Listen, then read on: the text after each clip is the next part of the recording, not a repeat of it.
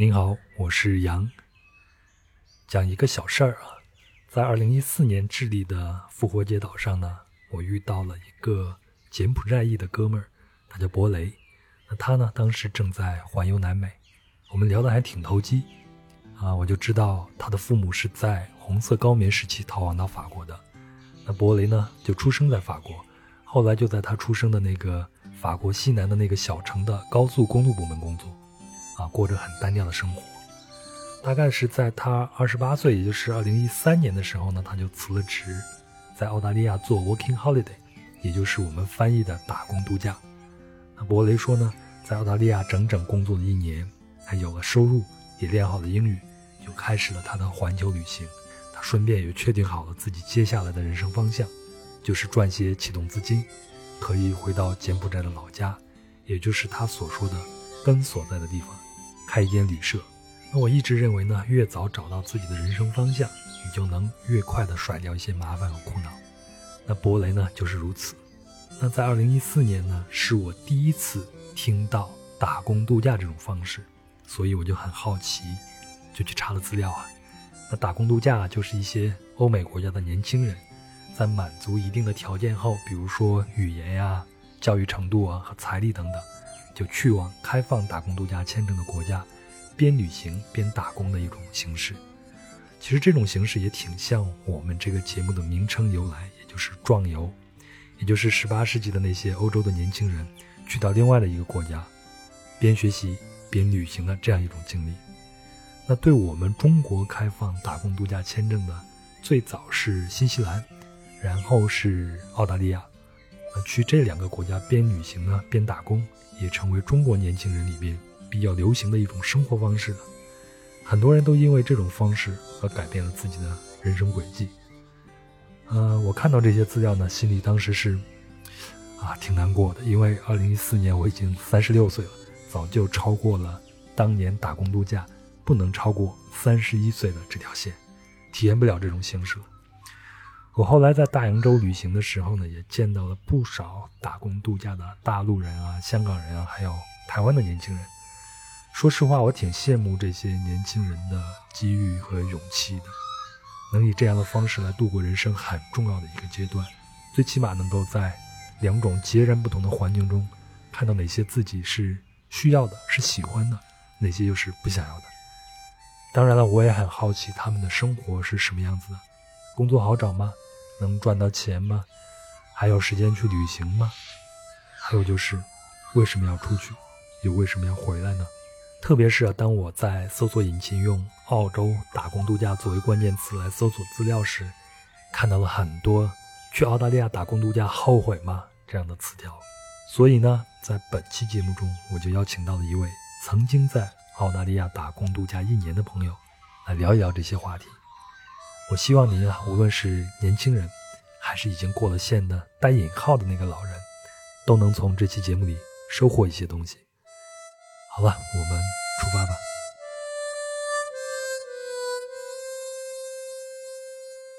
您好，欢迎收听《人文旅行声游记·壮游者》，让我们聊聊真正的旅行。我是杨。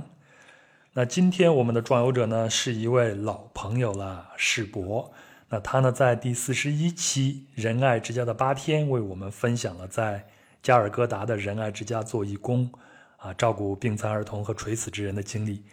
那在那一期呢，不知道您还记得吗？我们也做了一个约定，说是有机会再聊一聊他的另外一段经历，就是在澳大利亚做 working holiday，也就是打工度假的经历了。哎，时隔三个多月了，我和世博在十一假期啊，都是独守家园呀，所以就约着再聊一期。世博先给大家打个招呼吧。Hello，大家好。哎，世博，你十一怎么没出门呢？我知道你前段时间去了趟山西，是吧？对，前一阵子刚好就请了年假，然后我们就把山西的南边，呃，西南边，对，也走了一下，就去了九天，大概去了六十多个啊，全国重点文物保护单位。就其实我去山西的时候，我就大概有点能感受到。未来预计的这个人流量会比较大，因为今年既然大家都出不了国嘛，然后虽然景区呃大部分都恢复开放了，但是我看那个新闻也是只是说把它最大的承载量提升到了百分之七十五。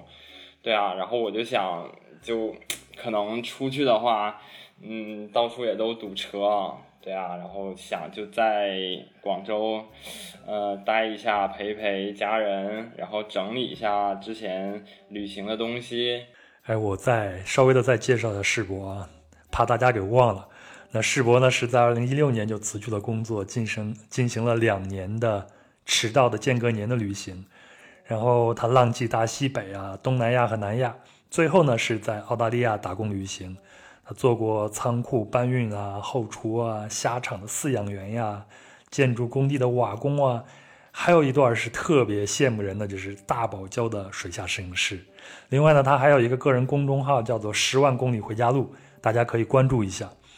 啊，说到整理资料啊，十一期间在家整理资料，首先十一留在家里是一个好的选择。这两天我看外面的人山人海的新闻报道，也吓了一跳。但是那些去边疆的那些还好一些。然后我们约定在录这期节目以后，世博就在整理资料的，说整理了。整整整理了一个晚上，是吧？世博？关于澳大利亚的，对，应该是不止一个晚上，因为这个十一期间也跟挺多朋友聊天嘛，因为我是特别喜欢潜水的，然后我就前一段跟不同的朋友都聊到潜水这个话题，然后就我就就把我聊得特别兴奋，然后我就开始整理我之前在水下的一些照片，对，然后可能连续整理了两三天吧。我们先聊一聊打工度假这个形式吧。嗯，我相信有一部分听友应该是知道它，但是应该有很多人是不知道它的。你比如像我啊，我知道有打工度假这个形式已经是二零一四年的事儿了。我已经意识到啊，我已经没有机会再去打工度假了，因为我当时早已经过了三十岁了。那去澳洲打工度假，它需要什么条件呢？嗯。呃，我先说一下这个打工度假签证。其实你了解的，你了解打工度假签证这个时间，其实也不算晚，因为它这个签证对中国发放也是因为就是中国跟澳大利亚和新西兰它的双边贸易协定的约定，就是这两个国家要向中国开放这个打工度假签证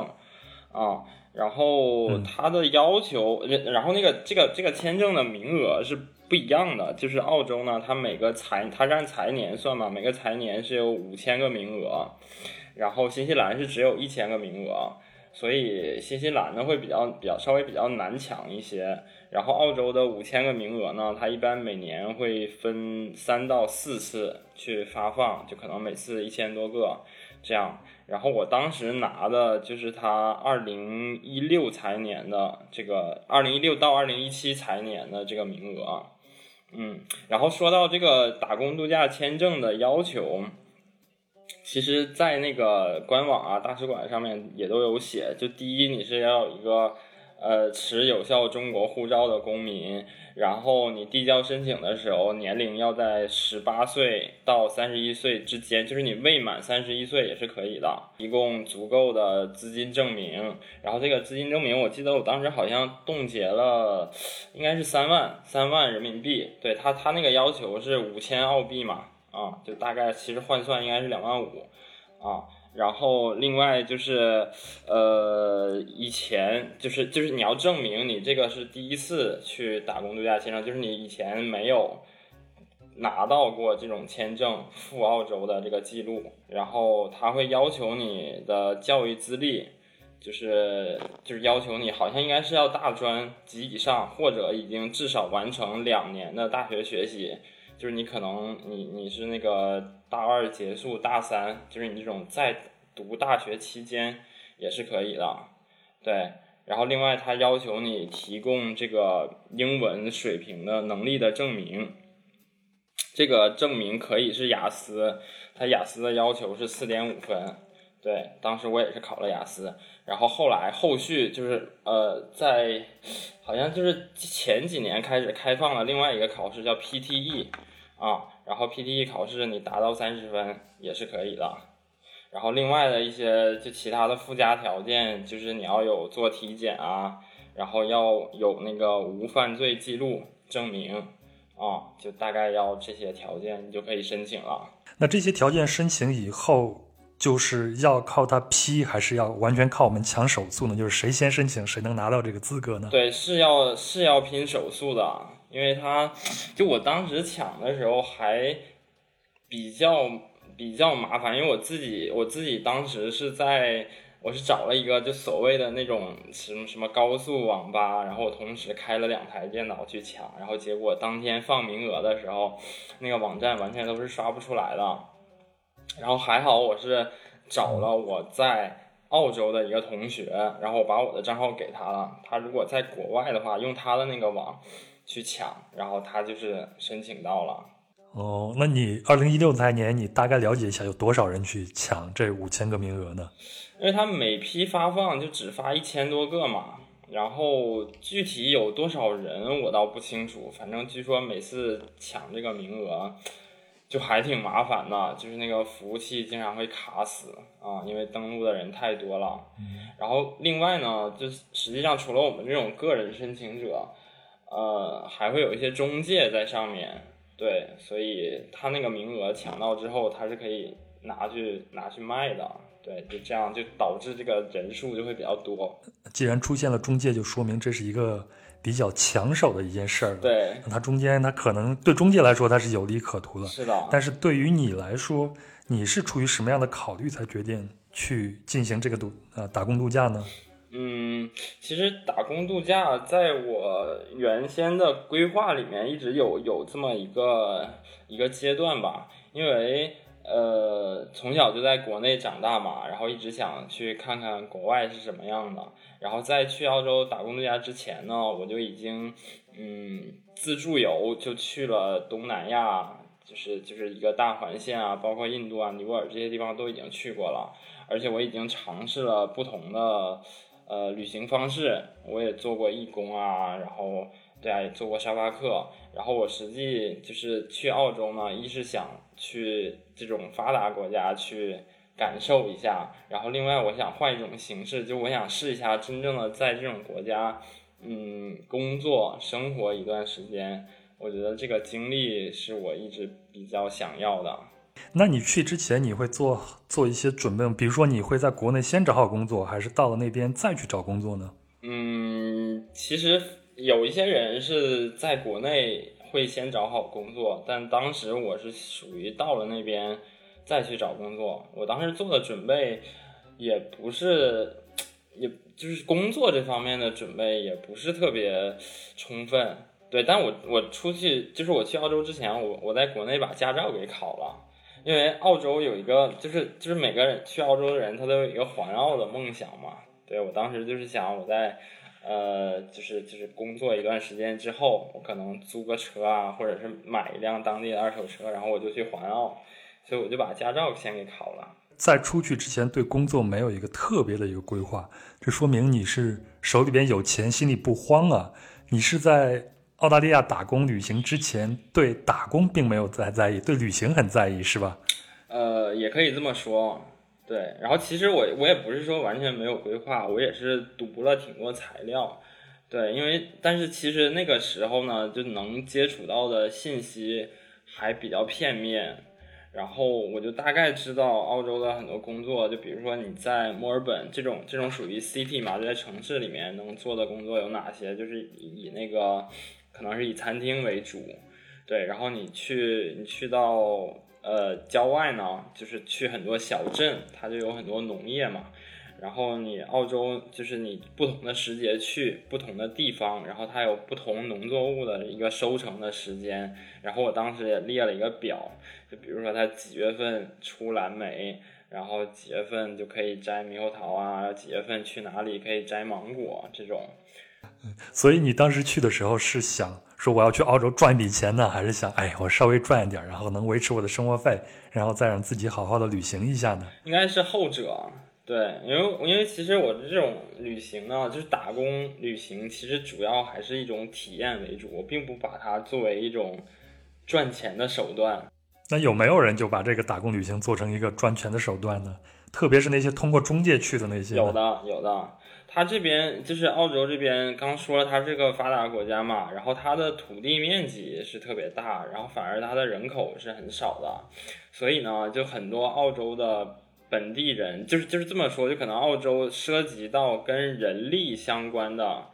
呃，就是体力劳动或者是稍微有一点技术含量的这种工作，它的工资是很高的。就比如说我刚说的这种农场工作，呃，因为澳洲是算时薪的嘛，它的时薪基本都要有二十刀，就是我说的是澳元哦，澳刀就二十刀每个小时，就大概你你想你摘一个小时的水果，你就你就可能可以赚一百块钱，这样你一天下来就基本基本上就是呃税前可能有个七八百到一千，这种很正常的，对，然后如果你稍微有一点。那个呃技术的话啊，就比如说你是建筑工人，这个后后面我也做过一个建筑小工嘛，这个就更赚钱了。就比如说你去呃铺个砖啊，然后这种呃，我当时做的就是瓦工嘛。当时我的我的我刚刚成为学徒，就是我大概问了一下他们那个工资，我刚学徒的时候是二十块钱一个小时，然后等你稍微熟练一点了。那个你那个工资就会提到二十五，然后当你成为一个小工的时候，你可能就一个小时能拿三十块钱，对，然后你可能如果是中工啊、大工啊，那可能每个小时应该能有四五十吧，我觉得就还挺高的。哎，我我本来是想最后再问你这个问题的，但是我怕到后面忘了，所以我就提前问一下啊。是吧？最后你有没有算过账？你的这澳洲之行，你最后是挣了钱呢，还是把本儿给平了呢？我其实算赚了一点点吧，但赚的很少。我记得我回国的时候呢，呃，我的账户上大概是有五千刀，嗯，那也就是差不多两万五千块钱人民币左右。对对对对对，啊。但是它也 cover 你在澳洲整个的吃住行还有旅行，对对吧？全部都 cover 了。嗯，那这还是很不错的。对。好，那咱们再聊聊你到墨尔本是你的第一站。对，你在那边还有一个初中特别好的朋友，然后他现在在大学里边任教，嗯，他去接你了吗？对他去接我了，然后我们就是在墨尔本小聚了一下嘛，然后他给我介绍了一下，就是墨尔本这边的呃环境啊，然后我就去他那个墨尔本大学去转了一圈，墨尔本大学是很很漂亮的一所大学，然后整个那个墨尔本呢，它就很多 那种维多利亚时代的建筑，非常漂亮。但因为我朋友他是他在那边就是做研究员嘛，而且他是就是那个时候他马上就要结婚了，所以我也没有没有住在他那里。然后我在那边是找了，对我在那边找了沙发主，我就觉得蛮有意思的。我在墨尔本遇到的几个沙发主都是特别有意思的人。哎，其实，在澳洲做呃住这种沙发或者住民宿是一个特别有趣的一个体验。我在澳洲好像住旅馆还蛮少的，只有在大城市里边住旅馆。然后剩下的去一些小地方都是住的民宿，或者是我没有找到沙发啊，都是住的民宿。我发现那边的人真的是精神状态是各异，千奇百怪的人都有。我当时第一个沙发主呢，是一个就是当地的一个大学生，他应该是大概是念到大三大四的样子吧。然后他叫 James，然后他就很喜欢中国，所以他就他就把我。他他就其实挺主动的邀请我过去的，他是主动去找我的。然后他现在在，他当时就是在学中文嘛。当时除了接待我呢，然后他们家还挺大的，他还接待了几个就是从新加坡来的，那边也是华人嘛。对，然后我们一起就住了几天，然后还帮他去练习他的中文，然后他也在学中国话，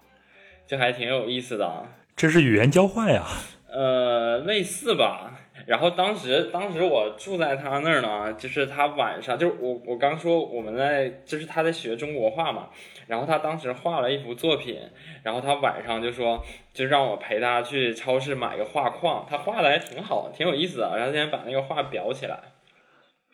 然后我们就去那个超市去买那个画框啊，然后当时因为我也刚到，呃，刚到墨尔本嘛，然后我就跟他聊我我在澳洲的一些。规划打算啊，我可能想先找个工作稳定一点，然后先那个有一点原始积累，有点收入。然后他就说：“哎，那你就可以去那个商场里面去去去问一下嘛。”然后正好就是我们去买画框的时候，他说：“哎，那里有个寿司店，你要不要去问一下？” 然后我真的就是，我真的就是那个寿司店问了一下。然后，然后那个老板是个中国人嘛，刚好是个中国人。他说：“好啊，那你第二天来试工吧。”然后我当时主要做一些那个搬运，啊，就是他寿司店每天的那个那个那个流水是很大的，所以他那些材料消耗也挺大嘛。他就他就比如说他把那些货送到那个呃 shopping mall 下面，然后我要把那个货呃拿到那个寿司店那里，然后做清洗啊。我记得我当天试工，呃，可能试了三个小时吧，然后有一个小时是在搬东西，然后另外两个小时在削黄瓜。不过后来我并没有拿到这个工作了，呃，可能是觉得我动作慢还是怎么样，但他并没有跟我说什么原因。反正我试工完之后呢，他就给了我当天试工的一个一个一个薪水啊补贴，对，然后后续就没有联系。那接下来呢？接下来又又去找其他的工作吗？还是你一直住在这个 James 家里？没有没有，我就在 James 这里可能住了两天吧。然后后来我又去了第二个沙发主这里，第二个沙发主就更有意思。我在我在他们家一共住了两周，就很有意思。我刚开始也没有想住这么长时间的，但是这个沙发主实在是很有意思。他是一个他是一个老人，他叫 Paul，就是我目测他的年龄可能有接近七十了吧，啊，就是一个一个算是一个老人吧，但是他就是。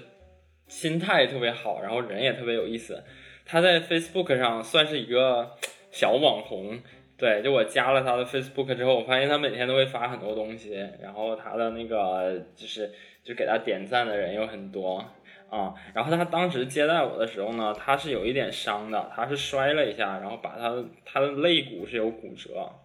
啊，然后所以当时我住在他那里呢，我们两个也其实也有点算互相帮助吧，就我可能还会帮他做一些事情啊，因为他是住在嗯稍微比较远的地方，他有自己的一个一个 house，然后有一个比较大的院子，就是他是一个人独居，嗯，也不算一个人，他有一个狗，所以就是你们两人一狗是吧？对，两人一狗，对，就是。呃，生活了半个月，蛮有意思的。然后，呃，就是我会帮他做一些，就比如说给他那个草坪去剪剪草啊，这些，然后帮他做一些就涉及到体力体力活的东西，我可能会，嗯，多多少少帮他做一些。比如说早上起来，我我们是住在不同的房间，因为他那个 house 还挺大的，就是他给了我一个单独的房间，啊，就我自己住，就我们每天早上一起吃个早餐。啊，然后去遛遛狗，然后那个时候我又在试其他的工作嘛，然后有的时候在呃在 city 里面有一些工作还是需要需要穿正装的，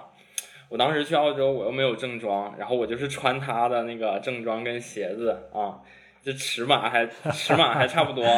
然后我就白天可能出去面试啊什么的，然后他晚上就会等我一起吃饭啊，我们两个每天就是轮流做饭。就是呃，如果今天他做饭呢，他就会做一些西餐类的呀，什么沙拉啊什么。然后如果今天轮到我做饭了，就是我晚上从呃市中心回去的时候，我可能就去超市买一点，呃买一点我想做的菜，就比如说我我会做一些中餐。每隔一两天吧，可能就会晚上一起看个电影，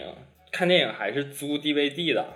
然后它有一整面。墙就比如说类似一个书架，他那整个书架都是放满了，就拿那个电影，然后去他那个厅里把那个壁炉点起来啊，他那个 house 里面还是点壁炉了，然后在那边烧着柴火，然后我们两个坐在那儿看电影。你这么一说，我怎么感觉有一种莫名其妙的浪漫感就出来了呢？啊，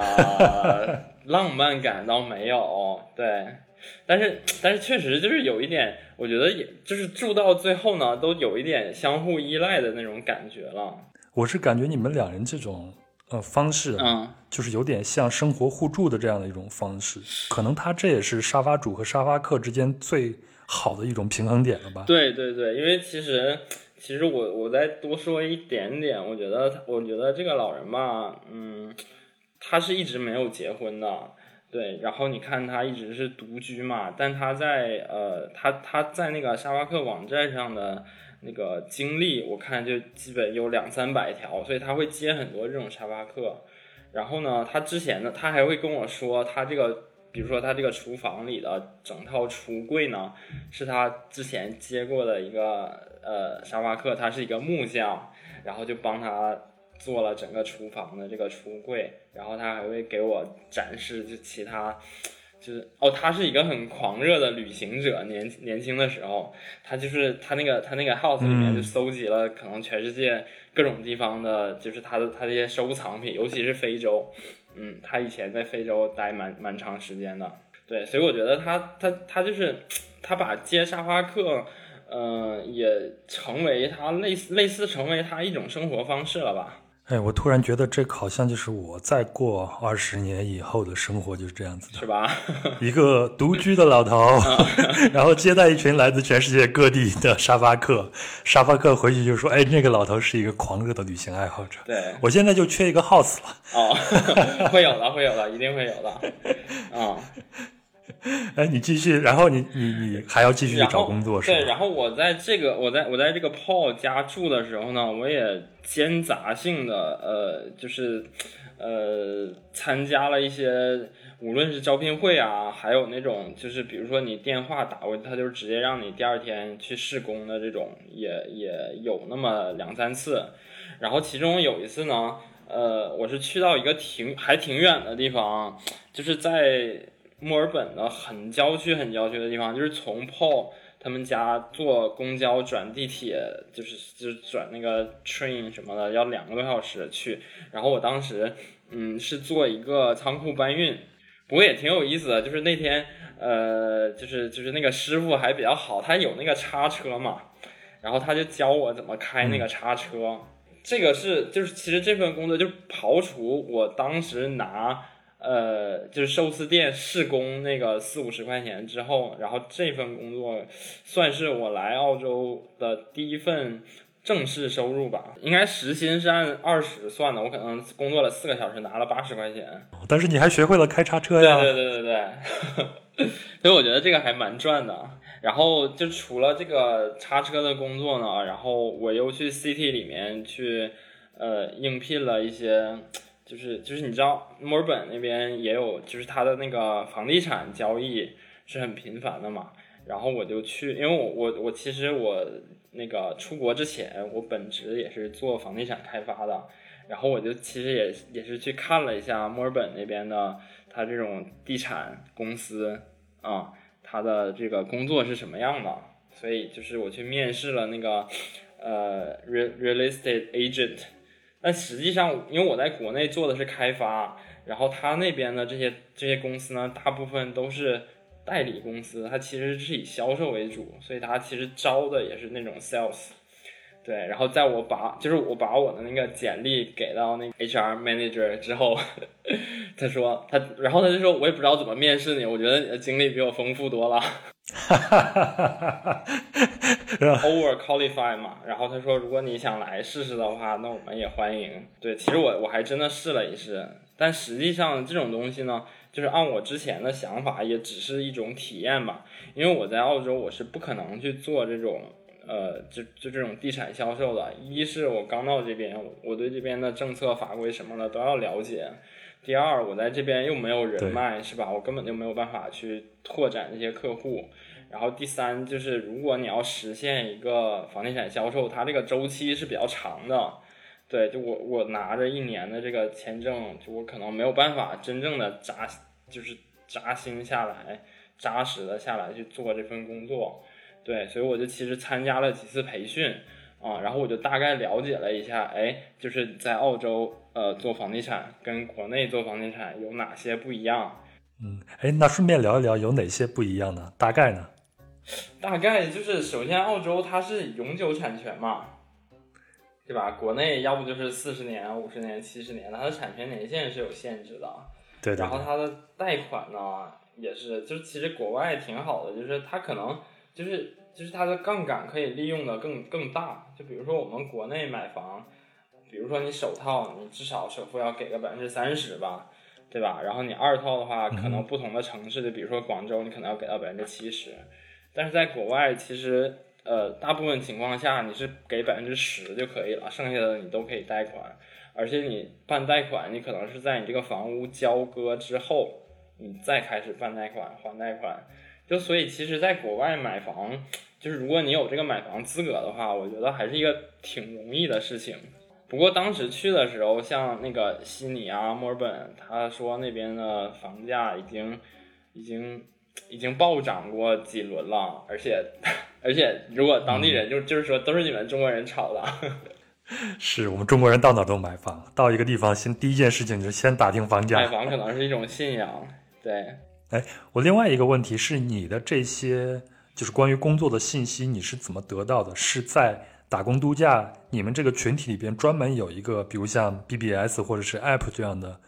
东西，然后你们在上面去寻找呢？还是到了当地在报纸上看呢？呃，其实几个途径都有。就其实我我我现在跟你讲的呢，是我刚到墨尔本，就可能我的第一站，就很多很多情况下，我属于还在摸索阶段。然后到后面呢，就是我从墨尔本离开到悉尼，一直往北自驾，中间我又试了能有好多好多份工作。然后最后我到凯恩斯之后，我是有整理了一个挺详细的一个一个一个一个类似。找工指南帖的一个东西，然后在圈子里面就还还就还挺多人看的。哎，世博，那这个你先打住，先不要说啊。我觉得我们你这个宝帖啊，咱们可以链接一个在壮游者的公众号上，你先关注一下壮游者公众号，然后就可以链接到世博的这个宝帖，然后看一下这个在澳大利亚打工旅行的时候如何去找工作。这个咱们在节目里边就不细说了。那接下来，世博，你还是在墨尔本去生活？对，你接下来就是一直住在那个泡的家里边呢，还是又换了一个地方？呃，我在泡那里住了，呃，刚说住了两周嘛，嗯，然后后面因为找工作其实呃不是特别顺利，对，然后我我也想，而且他家又是住在比较远的地方，然后我我像我找工作基本都是在呃市中心那一块嘛，后来我就换了一个沙发主。然后我下一个沙发主是很有意思的，他是一个美国人，他在加州，然后他是一个音乐家，搞音乐的，然后他还会录那些就是有那种冥想，就教你怎么冥想的那些 app，对，然后他在会在那里录一些课程，然后我就去住到了他家那里，然后呃，他有一帮朋友都是搞音乐的。然后我还参加过，就是他的那个房子后面专门有一个 studio，是他用来录音啊，做那些 party 什么的。然后我也参加过他们 party，还挺有意思的。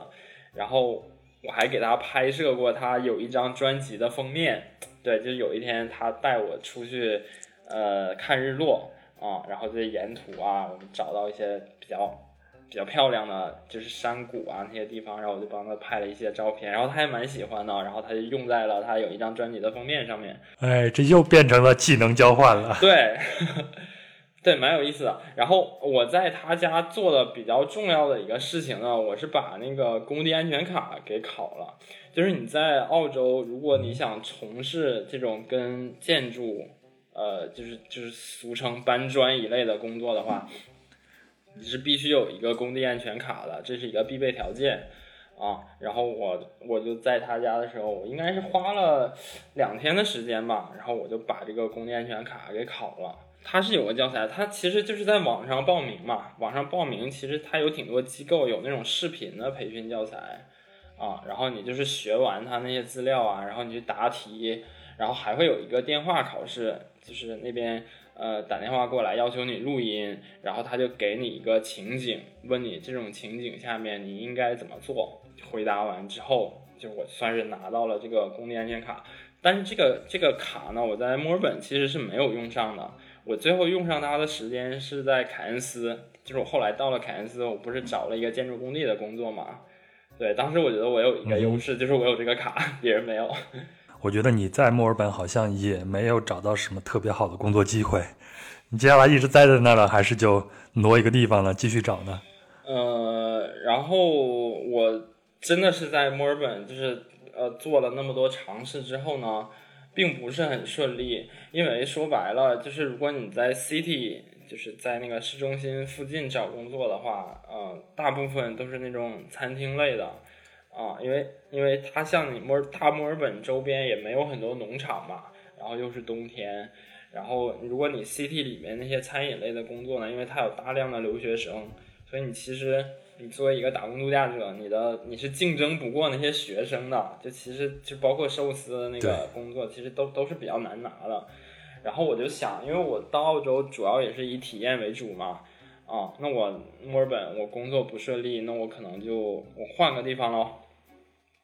对，然后当时也是在一个一个群里面，我看有人就是征集旅伴啊，然后当时我就想，我本来是他这，我就因为我拿这个签证是 work and holiday 嘛，那我刚开始 work 不顺利的话，那我就把 holiday 放前面喽。然后我就想先跟 先跟他们对，先跟他们会合，那我就先自驾喽，就是我往北边走，然后我一边旅行，然后我一边试着去看看路上有没有什么机会，嗯，然后我就是在墨尔本待了一个月之后，我就离开墨尔本了，然后我那两个朋友呢是在悉尼，啊，然后我到了悉尼跟他们会合之后，我们就一直往北走。咱们聊聊你的在澳洲的 road trip 这样一个经历。嗯，因为我现在想一想，在澳洲开车都是一个令人非常兴奋的一件事情，特别是沿着海岸开。对，我是曾经开过那个大洋路那一带，开了三天左右。对对对。你往北开的话，你看到什么样子呢？往北开，呃，其实你说大洋路的那种自驾是很很棒的一种经历啦。但是在澳洲开车呢，呃，也不完全是那种，呃，就是。印象中那种很宽阔的马路啊，然后一望无际的，没有。我觉得在澳洲北边开有一件很恐怖的事情，就是尤其在晚上，就是它会有袋鼠蹦出来，就是你开车你要特别小心。对，因为我们就是在白天开车的时候，都会看到路边有那种被撞死的袋鼠，啊，所以也不敢不敢开的太快，尤其是可能是到了到了昆士兰之后吧，就是就路边的那种袋鼠死袋鼠特别多。啊，尤其是晚上就就比较可怕，所以我们尽量都不怎么开夜车。不过也有一些很棒的那种自驾经历啊，大部分时间还是还是蛮好的。我们路线就是从悉尼出发嘛，然后就属于那种边玩边找工作的那种路线，所以我们当时定这个行程选点呢，就一是呃，就是有一些呃旅游，就是跟旅游相关，有一些值得去看的地方。然后第二就是这里就是往北边走呢，气候它逐渐就好了嘛，它就可能就是会有一些农场，它有一些呃农忙，就是就是他有那种收获季，然后有这种用工的需求，对，所以就大概按这两个规，就呃按这两个标准去选了一些地方啊，走走停停这样。你们会在这个过程中找到工作吗？呃，这个过程中呃试了。试了一些工作机会，但其实并没有太适合。然后我们就是从悉尼出发，第一站先到了那个猎人谷。它猎人谷是一个很著名的产酒的地方，但是因为当时也不是也也没有到那个季节嘛，然后我们就也去去酒庄问了一下，他也没有用工需求，所以我们在那个猎人谷就摘葡萄呗，对吧？对对对，摘葡萄啊。呃，他其实除了摘葡萄，它那个酒庄呢，就是也会有一些导游的那种需求，就是导游，就比如说这个这个团过来之后，可能给他介绍一下这个酒庄，但因为当时也不是旅游旺季嘛，所以他也没有这方面的用工需求。就是我还是说，就其实因为我们路上的这些行程的点，就可能稍微会散一些，呃，就我不我我可能就不每一个都说了，然后我说其中一些。就是我能有一点印象，稍微有意思一点的地方吧。就是就是在那个纽卡斯尔之后呢，我们去了下一个地方叫科夫斯港，就是一个港口了。然后原本那边是有蓝莓可以摘的，但是也是因为季节不对。其实这个这个也是归因在我 我去澳洲的时节，就可能不是就没有赶上它那个收获的季节嘛，所以所以也没有蓝莓可以摘。对，但是在这个科夫斯港呢，我们遇到了一个一个老人，呃，还挺有意思的。就是我们当时是去那边，就是有一个地图上显示有一个很大的湖，我们就想去那个湖边去转一转嘛，因为开车开到那个那那个就可能下午也都比较累了。然后我们就去那个湖边坐了一下，然后当时这个老人就是就是他在遛狗嘛，然后他可能看我们三个就是，嗯，风尘仆仆，一看可能就是旅行者的样子，然后他就说：“哎，你要你们要不要去我去去我家喝杯茶？”啊，然后当时也没多想就去了嘛，然后就去了他家，然后没有想到哇，他家真的是一个嗯巨豪华的一个大别墅。啊，而且他是一个人住哦，就一个这个老人自己一个人住。然后他那个他那个别墅的阳台，就是我现在想想，目测可能有三十米吧。然后是平行于那个湖面的一个巨型的大阳台，哇！我当时就是想，如果我们晚上在这露营的话，要多爽。呃，然后他就去他们家，然后给我们泡咖啡啊，泡茶啊，对，然后就就跟我们聊天嘛，问一下我们的这种旅行计划呀，然后我们从哪里来啊什么的，对。然后他这个这个老人也蛮有意思，我觉得他年轻的时候应该也是那种很狂热的旅行者，他那个他巨大的那个。别墅里面就是堆满了他的收藏品，然后有很多油画啊，然后还有很多那种呃东方风情的那种雕塑。他又把那个科夫斯港的这个地图拿出来给我们介绍，你们接下来往哪开？往哪开？往哪开？然后当时其实我有一点点小私心，我就想问一下他，我们今天能不能在你这露营？然后后来我忍住了，我没有说。我看他好像也并没有。就是可能就是只是只是友善的想让我们让我们去歇歇脚啊，喝杯茶什么的。哦，对，当时我们我们是我们是在营地睡帐篷的啊，因为澳洲它的东海岸它的那个自驾是一条很成熟的线路，所以它沿途都会有很多汽车营地。就是你到了一个营地之后呢，你可能给个十几二十块啊，二十刀一辆车，然后你就可以在那里搭帐篷啊，然后它营地里有厨房。有那个有电有有火，然后有洗澡的地方有水，对，就就还挺完善的。所以我们一路大部分时间是住在那种营地里面的。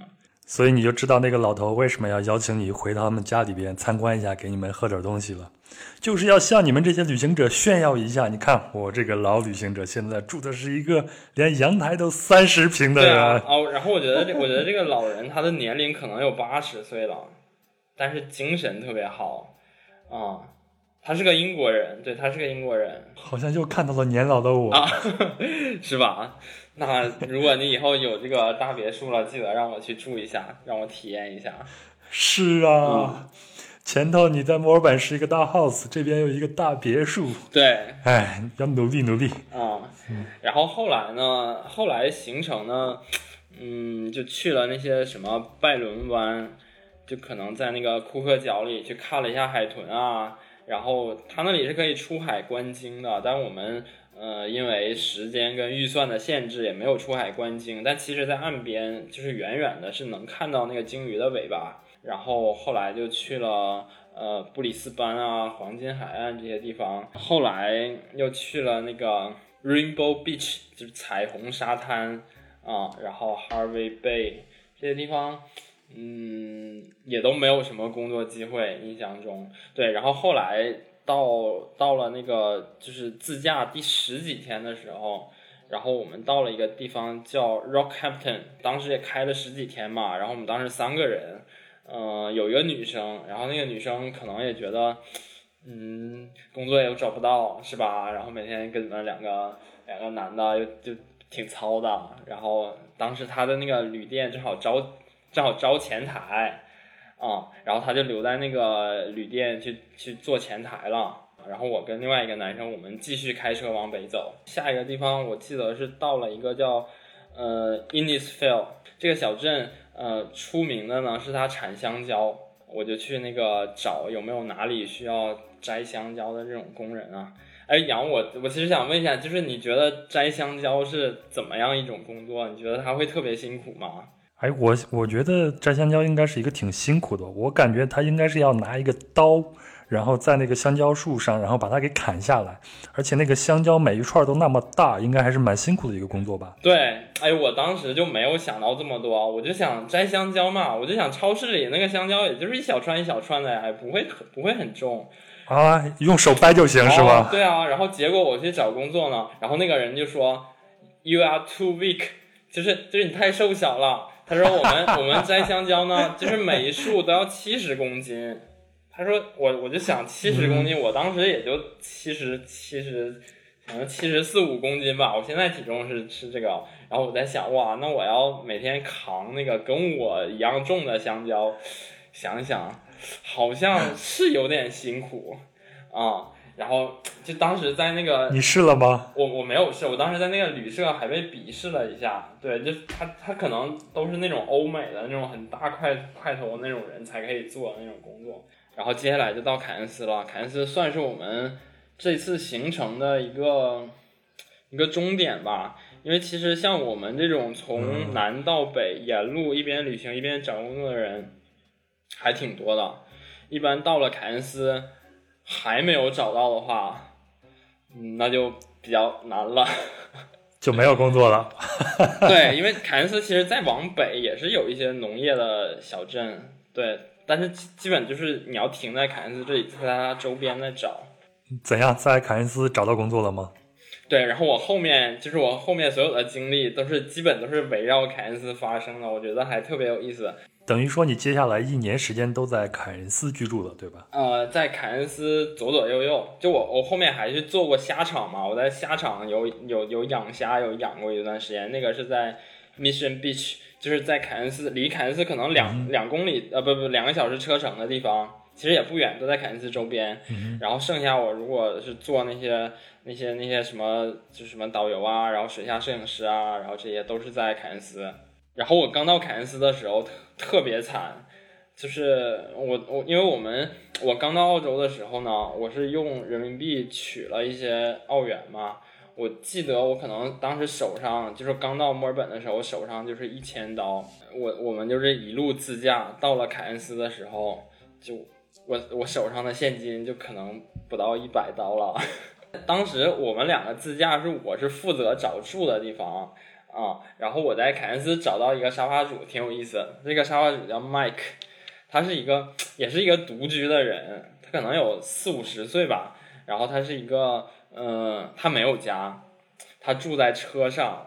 就是他有一个挺大的那种类似房车的一个一个一个东西，还是个奔驰，就挺大个房车。啊，然后他说，他说那个，如果你你们过来跟我住的话，那可以啊，我带你们去找营地吧，非常有意思的地方。他就是在从凯恩斯到机场的，就是有那种到机场就类似机场高速啊，它那个高速有一段有一个小缺口，然后你正常车呢是应该是注意不太到那个缺口的。然后，但是他是知道的，我我我不知道那里以前是要建个观景台还是什么的。然后你从那个缺口拐进去，再开个一百米，就有一个非常巨大的一个一个大平台，就是一个特别好的营地啊。然后他就跟我说，我们今天晚上住这儿。就是他白天他就开车就走了嘛。然后我跟我那个小伙伴，我就想，我们就想，哎，我们反正现在都没钱了，然后我们就白天就可能去凯恩斯市里。找找工作啊什么的，然后买点去超市买点水啊、吃的呀、补给啊什么的，然后晚上我们继续开车开回那个营地去睡，然后我们就在那个营地住了能有能有小一周吧。就白天我们就去市区买点补给品啊，然后去可能偶尔去试个工啊，对啊，然后有的时候去也会去算着自己的钱还有多少，然后去订个青旅，在青旅里主要就是可能洗个热水澡啥的。然后能睡个好觉啊，然后晚上呢，我们就在那个就在那个营地里面，哎，我觉得那个时候天气还挺好的，就是住在野外又没有虫子又没有蚊子，还挺好的。然后我们就看看电影，其实我我们是有一个笔记本电脑嘛，就笔记本电脑看看电影啊。然后我就在那个星空之下开着我的手机热点在改简历发简历啊，然后在那个平台还能看到凯恩斯的夜景。这还挺好的。然后我接到的，我下一份工作的电话就是在我那个营地接到的。我想我我我当时印象还挺深刻，我当时可能都要睡着了。然后我发现有个陌生电话打进来，然后那个人说：“哎，你是你是谁吗？然后我现在有一个什么样的工作，你要不要来试一下？”啊，然后我第二天我就去试工了，还是有点小激动的。对，因为其实在这个这个工地，这个这呃这个工作是啥呢？就是在工地里做瓦工。他是要翻新一个酒店，就凯恩斯有一个之前海边有一个挺大的酒店，然后那个酒店应该是运运营了很多年之后，它就很破旧了，所以就需要翻新。翻新之后，他他把里面的那些什么软装啊都已经砸掉了，他都要重新做嘛。然后我们我们那个瓦工就是主要就是铺砖，就尤其他那个阳台，它不是有那个地砖嘛，就是你要做地砖做防水，就这些。你做过这些吗？我从来没有，对。但当时，当时因为我已经考了那个工地安全卡，就那个白卡，我是有的，所以我是有做这个东西的资格的。那个那个老板看到我之后，他是个伊朗人，他也没说什么，他说我给你买个安全帽，你明天跟我上工吧。啊，然后我我我第二天就见了他之后，嗯，也没聊太多，他就直接带我去施工了，这这开启了我在凯恩斯的一段就是就是搬砖的工作经历。哎，我有一个小问题啊，就是你从来没有做过这样的工作，嗯，你能做好这样的工作吗？还是说你的老板或者其他的工人会教你呢？他会教。他会教，因为因为我刚说，就是我在刚做这种工作的，他是有一个体系的。就我刚进去，我可能就只是一个学徒，啊，就我给他打打下手啊，啊，就比如给他递一个什么东西，或者他会让我做一些很简单的东西，就比如说酒店的阳台，他要做防水，防水的话，它是有三种那个漆，它可能就会让我去刷漆。就酒店的阳台，就是第一层可能刷个绿色的。具体是什么材质我就不知道了，反正我就知道我要先刷一层绿色的，然后等绿色的干了呢，我再刷一层粉色的，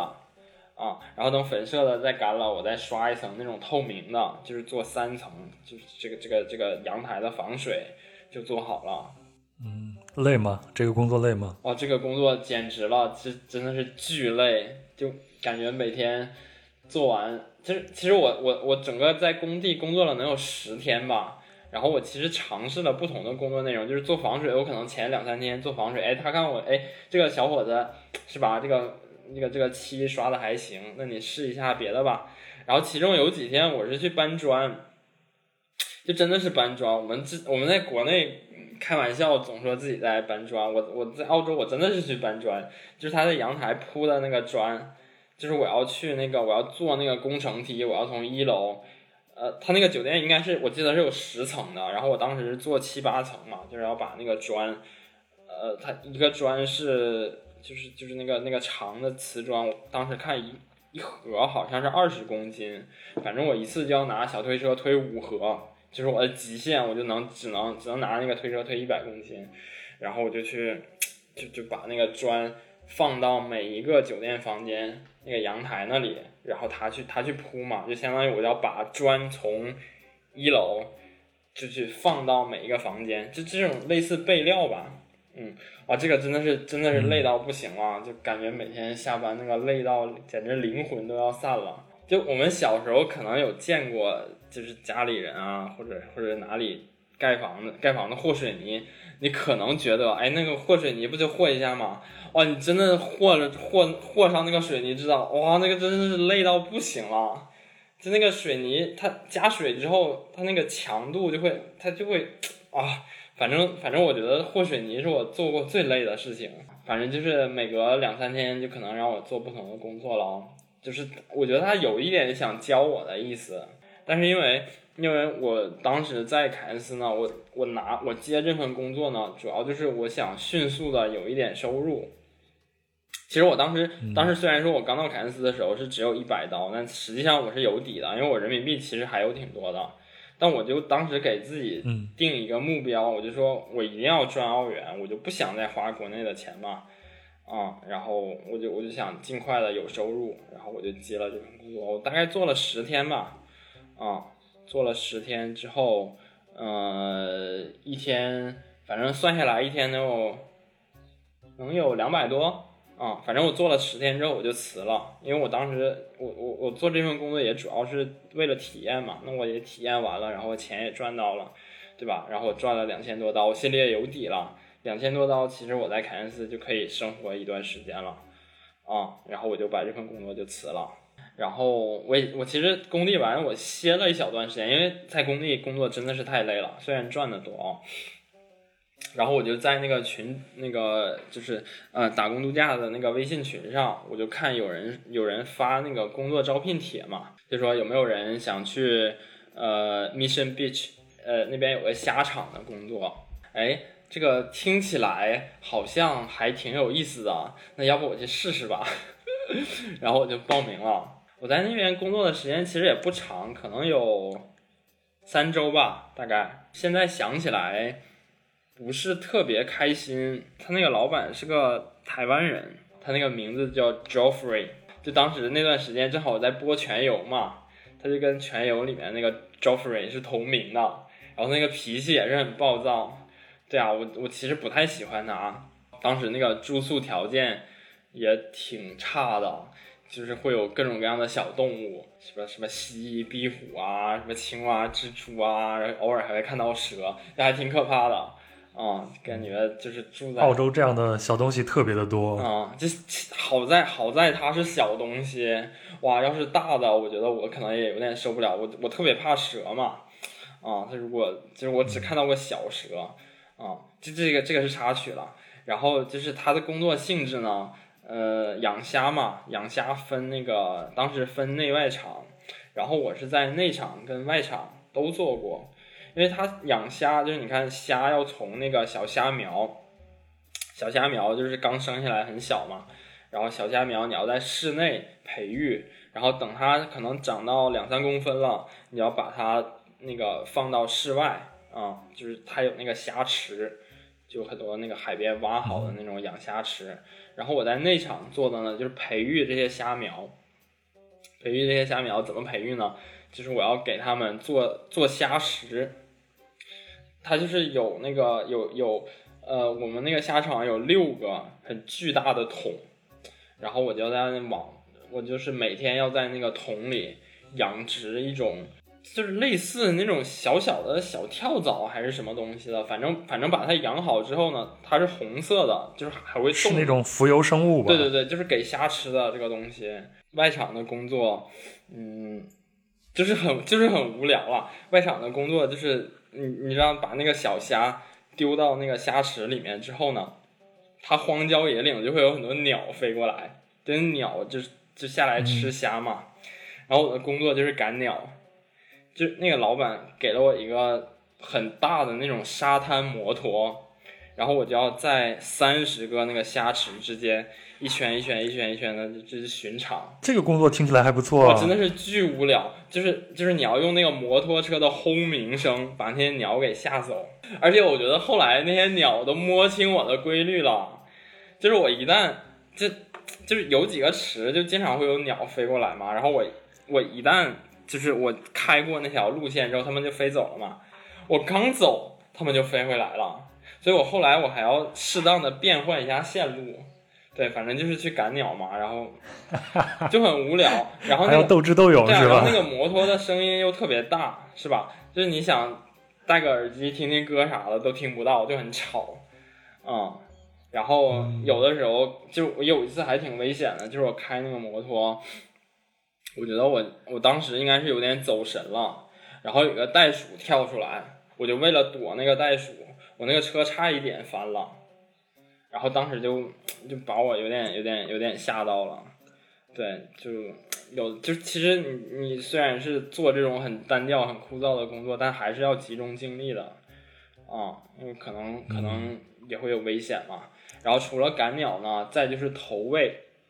因为你那个虾苗，呃，就是就是虾苗吃的东西是是一类，然后你已经投喂到野外的虾，就你要喂饲料。就也是开着那个摩托车，它后面装一个投喂的那个仪器，然后就是往三十个虾池每个池里用那种高射炮的形式，就是就是往那个池里去打打那个虾池，然后还要往那个池子里加那些消毒的消毒的东西，我不知道是不是漂白粉还是什么。然后我我我其实不太喜欢这个工作，因为我觉得这个老板呢。他不是很尊重他的雇员，这个有有有两个方面啊。就第一个，第有一次呢，有一次我就我开的那个摩托车，我回到我住的地方，然后我刹车不及时，我就撞到了一个虾桶，是空的桶啊。然后他就他就出来，他就出来骂我嘛。你你说正常员工，你撞到了就是开车撞到个什么东西，你是不是先要问人有没有出事？他不是的，他就说。那么撞到我这个桶了，你知道我这个桶多贵吗？你赔不起的，你知道吗？他就是用类类似这种语气跟我说话，然后我当时我就很生气，我但我没有跟他吵，我就直接回房间了，啊，然后第二次呢，第二次是我已经决定要走的时候，是因为一个什么事情呢？就是他给我们的那个工资单，我发现他那个工资单是有猫腻的，就比如说当时我工作的时候。呃，我的时薪就整个，我当时在昆士兰规定的，呃，时薪最低是十八块两毛九，对吧？然后，但他实际这个这个是澳洲政府规定的，对对对，最低法定最低工资标准十八块两毛九每每小时，现在已经涨了，现在应该要到二十了。对，但当时就是十八块两毛九嘛。但实际上这个老板呢，他是按十七点五发的，对，所以他那个 pay slip 上面就那个工资单上面呢，他是反正反正我后来我我是我是知道他是怎么算的了，他就是按你的工时乘以十七点五，然后再除以你的那个除以十八点二九，你知道吧？就他会他会压缩你的工时。就比如说你干了，就比如说你干了五十个小时一周，你比如说干了五十个小时，但它实际上按他这套公式算出来之后，你的那个工资单上你就只有四十多个小时，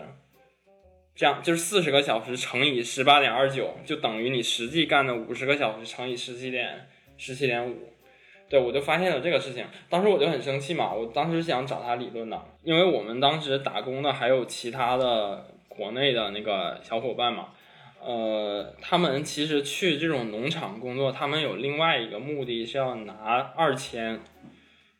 就是就我我我先介绍一下什么叫二签，就是我这种第一次去澳洲呢，你的签证生效期就从我落地的那天开始是计算有一年嘛，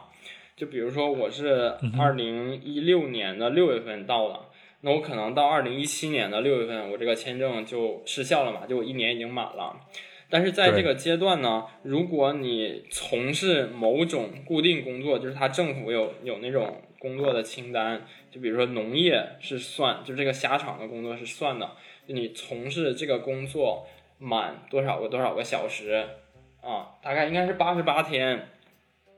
满八十八天之后呢，他会给你的签证有效期再延长一年。就相当于说，你这个签证就会自动再往后续一年。所以当时我们其他在虾场工作的小伙伴呢，他们是为了拿这个二签，所以他们我觉得他们就很忍气吞声。他们也就我把这个事情跟他们说了之后呢，他们说：“哎呀，那能怎么办呢？我们我们来挤二千呢，对吧？我们这个你你你就别去告他，万一你跟他闹得不愉快，就再影响我们什么的，对吧？”他们又在帮那个雇主说话。所以就给我搞得也挺恼火的，对吧？就我觉得我有每个人的诉求不一样。我觉得我有理，我想跟他理论，但是你跟你在一起工作的人，他又不是站在你这一边的，他们有他们的，所以后来我也没有跟他说什么，我就直接就辞职了。哎，我我在后我后来在澳大利亚和新西兰旅行的时候，就碰见了很多在打工旅行的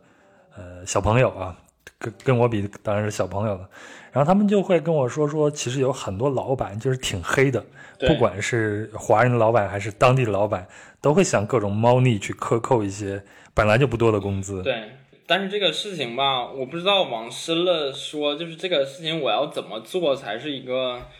正确的做法？因为我觉得，首先我觉得我是有义务去举报他的，因为我觉得他这个行为是违法的啊。但是我又考考虑到。就是其他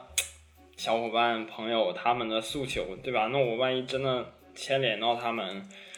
也不好。所以当时我也没有想想到一个比较合适的解法。可能在我们的工作和生活中，处处都面临着这样的两难的选择吧。嗯。那接下来呢？接下来你就回到了凯恩斯去找其他的工作是吗？对，接下来到了凯恩斯之后呢，就经历了这几份，虽然。不长，然后也不算很成功的工作，但但我毕竟也有钱了嘛，然后我心里就没有那么慌了。有钱了？对，就是当时。你当时卡上有多少澳元呢？可能我在工地出来大概就两千嘛，然后我下场那边可能应该也有两千多。四千块钱，如果你不工作的话，在澳洲能支撑你生活多长时间呢？一个月是没问题吧，一两个月应该都可以的。但主要就是就是这个这个钱不是说它数量多少，因为你你知道你有钱了，主要是我觉得是心里有底了，就是你知道了自己有在澳洲工作能赚到澳元的这种能力之后，你就没有那么慌了。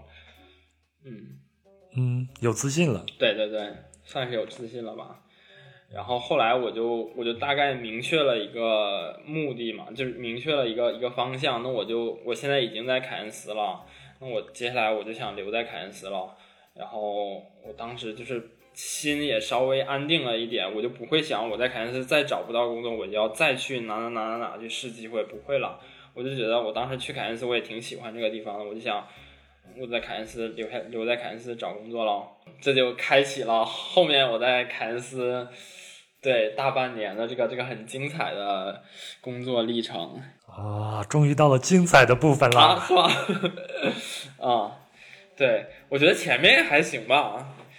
然后那个非常精彩，只是前头就显得有点苦逼而已。对，前面都是铺垫，找不到工作或者找到工作就是吃苦，都是铺垫啊。然后到了凯恩斯之后呢，因为凯恩斯呃，它是一个码头城市嘛，它最大的支柱呢就是它的旅游业。然后就是说凯恩斯可能大家不太明白，不太不不太有印象，但提到大堡礁，应该没有人不知道的。对，百分之八九十可能都是要从凯恩斯出发去的，所以在凯恩斯里面呢，最好的几类工作，当时我看的是什么呢？就第一就是跟船、跟出海相关的工作，然后第二呢，凯恩斯作为一个旅游城市，它是有赌场的啊，我当时有有一个朋友，他就在赌场拿到了一份工作，那也是特别高薪的工作，然后第三呢。就是在那个凯恩斯的免税店，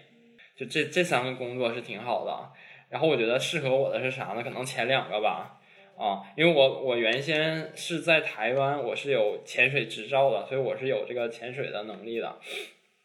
然后而且我又很喜欢大海嘛，然后我就我我当时把那个找工作的目标放在前两类工作上，就一个是跟船有关的工作，然后另外一个呢是那个赌场。他去他在澳洲呢，就我刚说去工地工作要有工地安全卡，然后你要去酒吧，就呃酒吧或者做餐饮，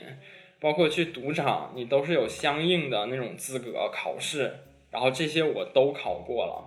对，就是在我在下场的时候，我晚上就是在学一些那些那些课程，就学那个调酒啊，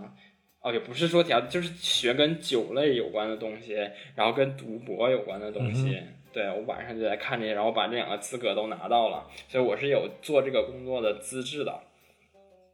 然后码头的工作呢，我就是去码头那里，它有一个出发中心，就是每个船公司在那里有个柜台啊，然后你就柜台那里递简历，然后有一些公司它有固定的招聘渠道，然后你要去它的官网上面也投简历，然后这些我都试了，都没有下文。你知道吗？就 其实还是挺惨的。然后我的转机在哪里呢？就是其实也是在一个在在那个沙发客网站上。就是我我想我在凯恩斯当时也不是为了找沙发客，我就是想找几个当地的人跟他们聊一聊天啊，然后什么的。然后我当时就找到了这么一个沙发主。其实我并没有在他那里当沙发客，但我刚好看到他的那个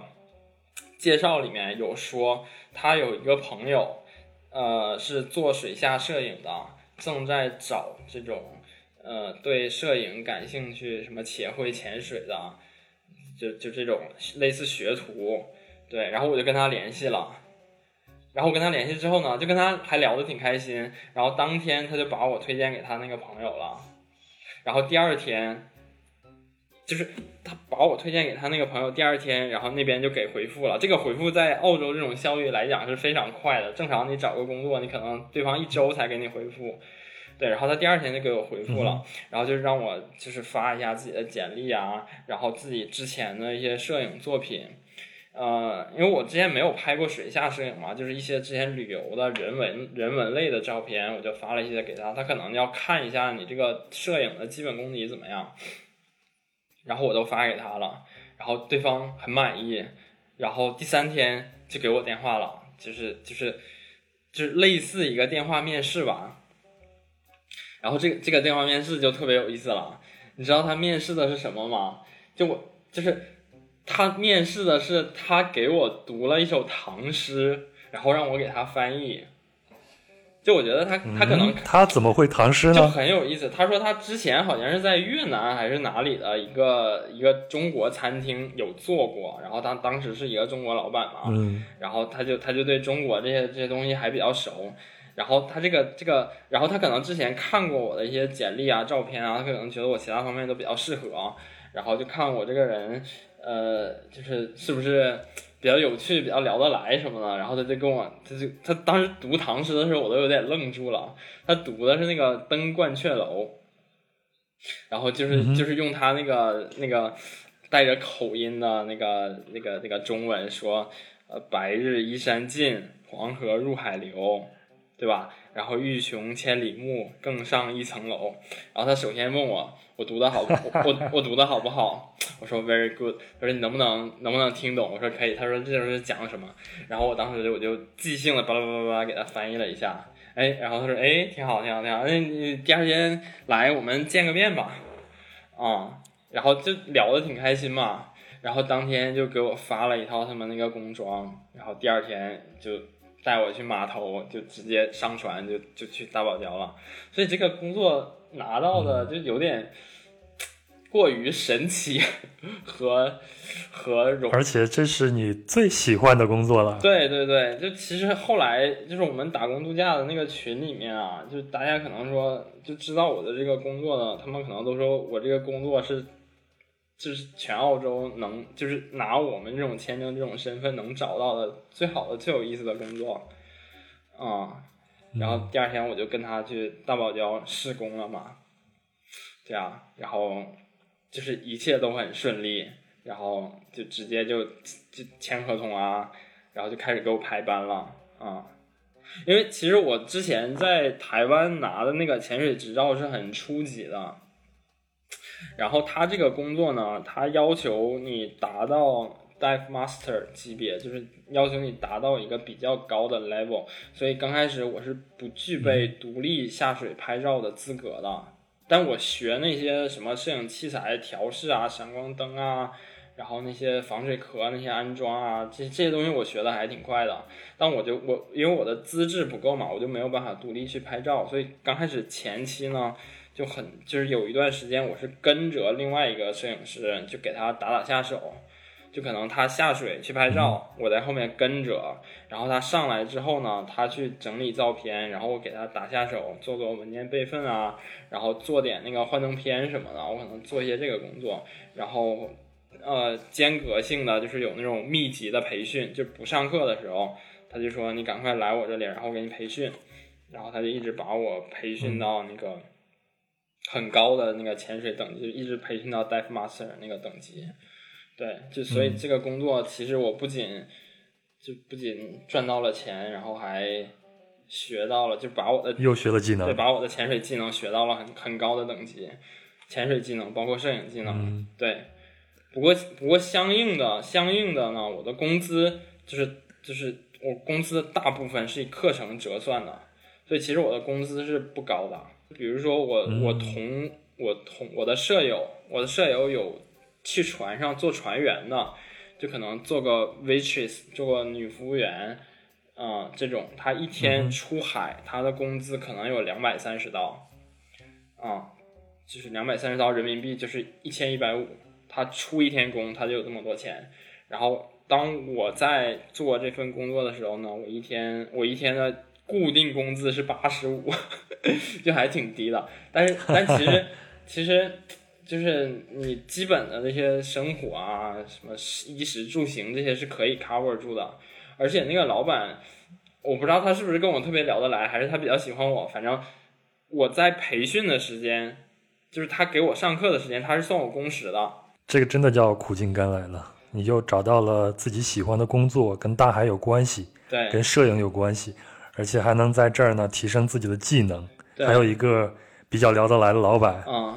那你工作的日常是什么样的？你后来，你后来，你现在的这种潜水能力达到了什么样的程度呢？从什么时候开始你可以单独的去给客人拍照的呢？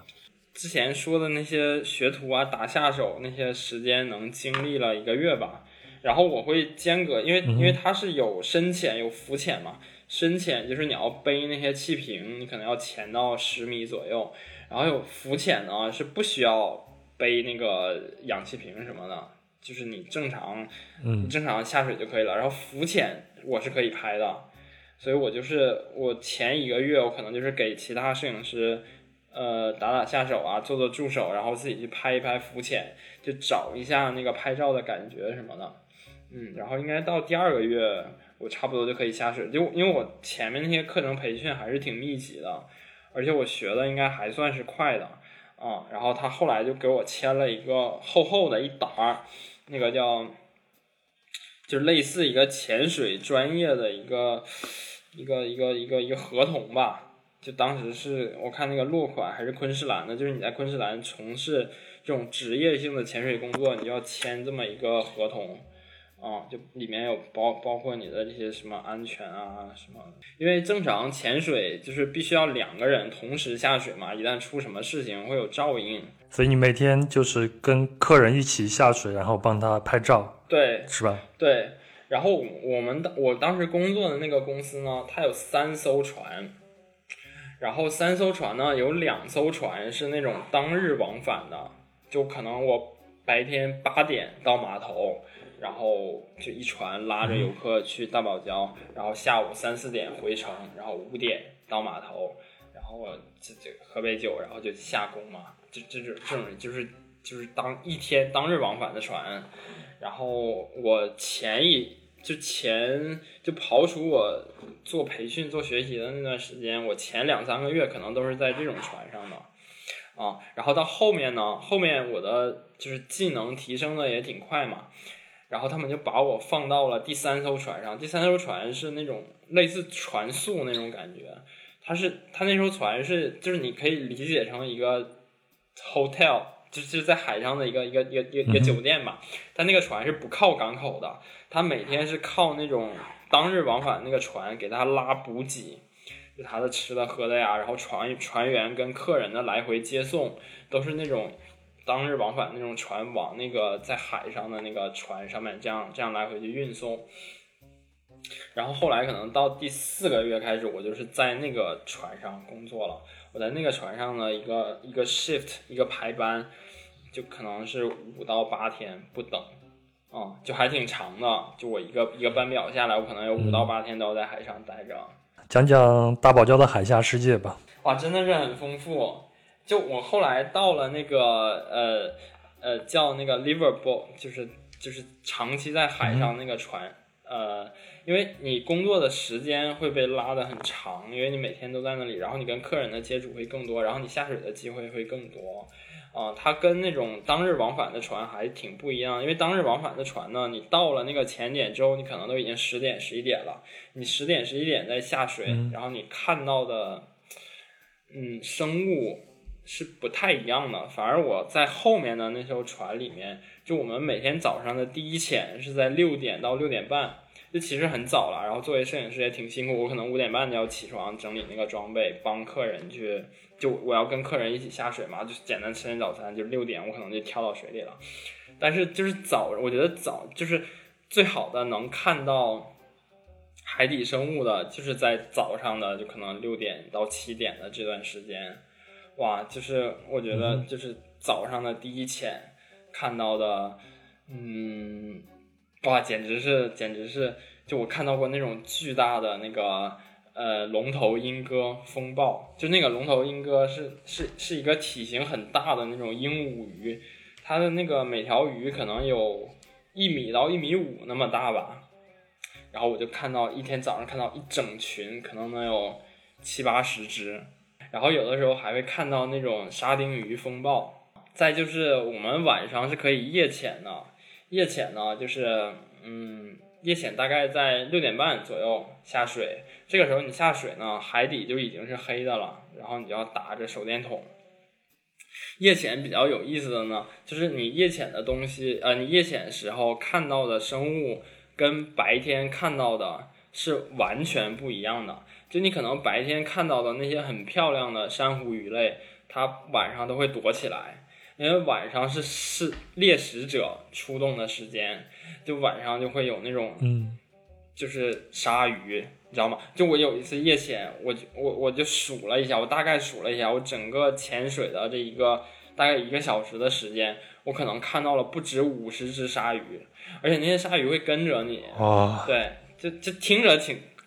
可能有一点可怕，但实际不是的。就大堡礁的鲨鱼呢，特别特别，因为大堡礁的水温是比较高的，所以在这边能生活的、能在这边存活的鲨鱼呢，它体型不会很大，它就不会像有那种什么大白鲨这种，因为这种鲨鱼它的很大，它肌肉很大嘛，然后这这其实它到大堡礁这么热的海域它是存活不了的，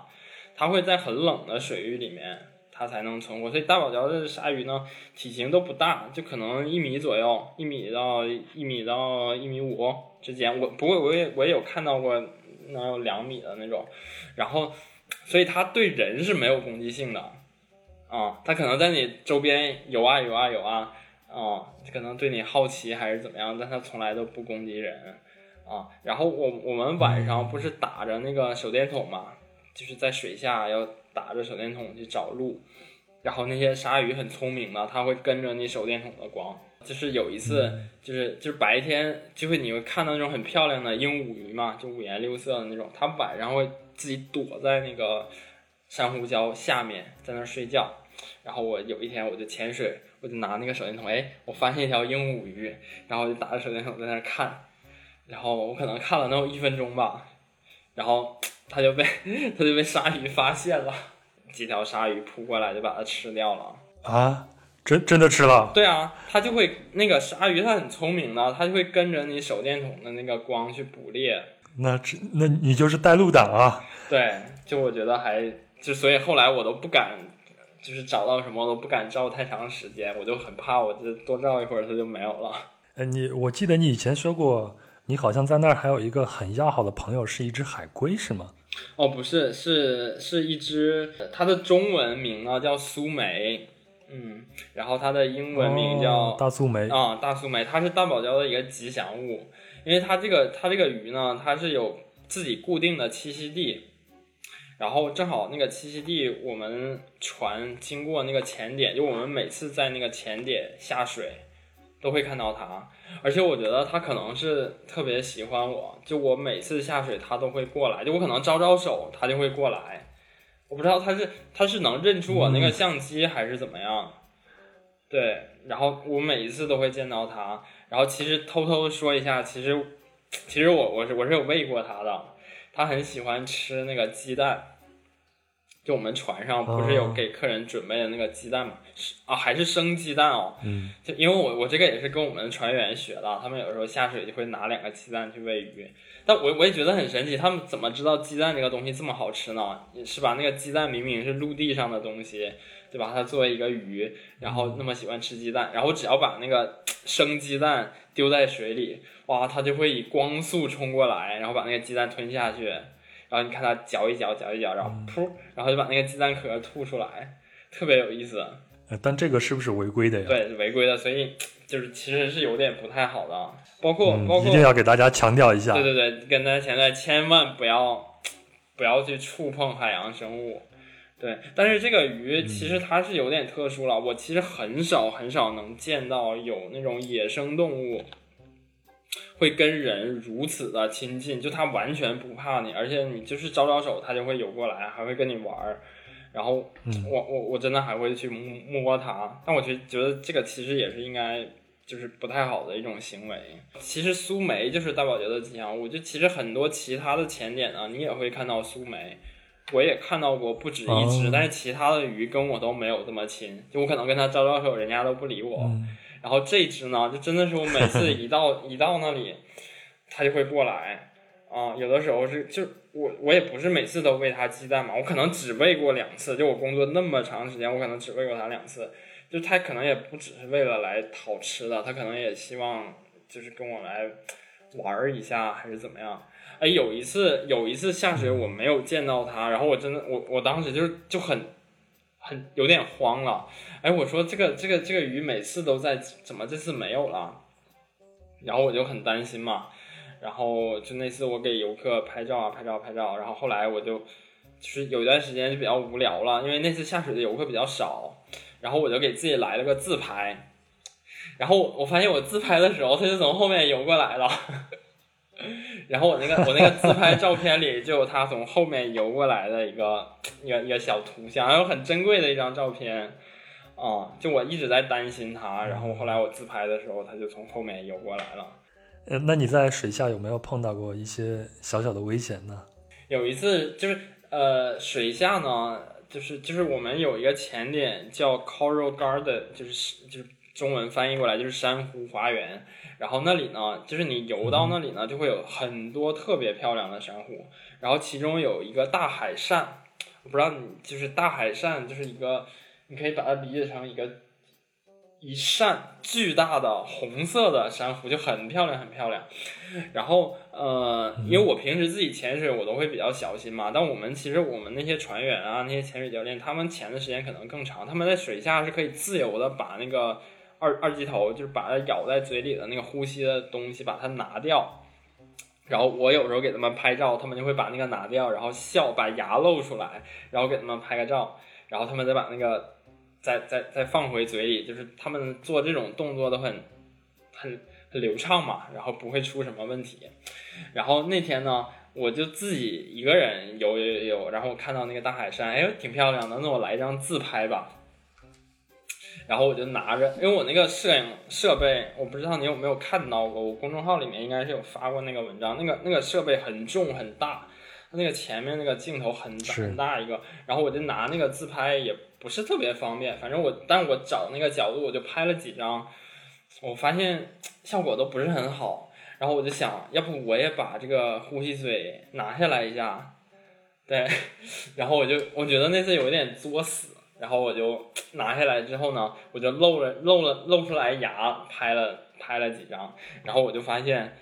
我找不到那个呼吸嘴了，它是缠，它好像是缠在我那个气瓶上面了。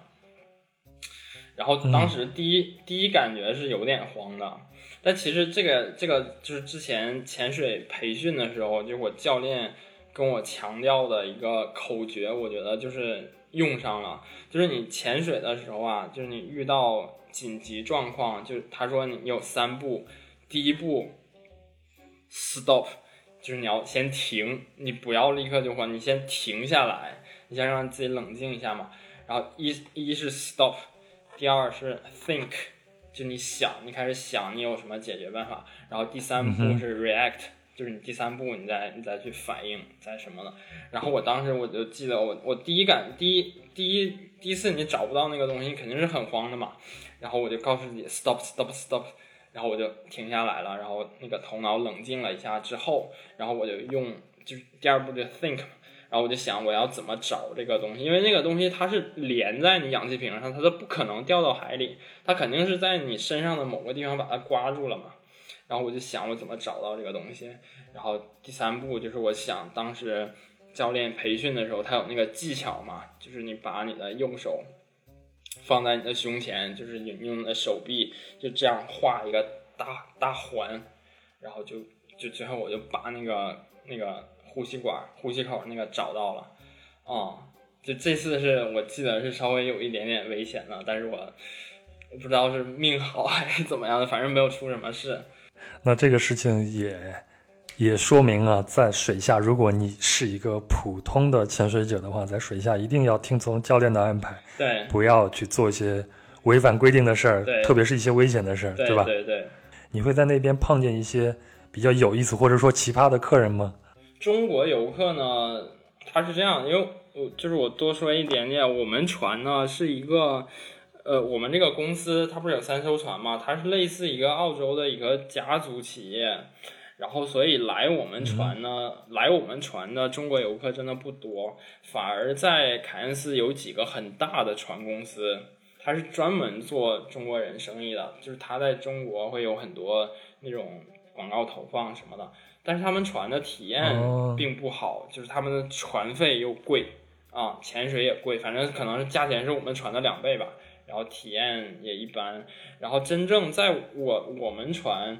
嗯，我能见到比较多中国游客的，就可能只是春节那个那个那个阶段吧。那个阶段我可能一个排班会一直给我排十天半个月的，因为我们我们公司所有的雇员加起来有六七十个。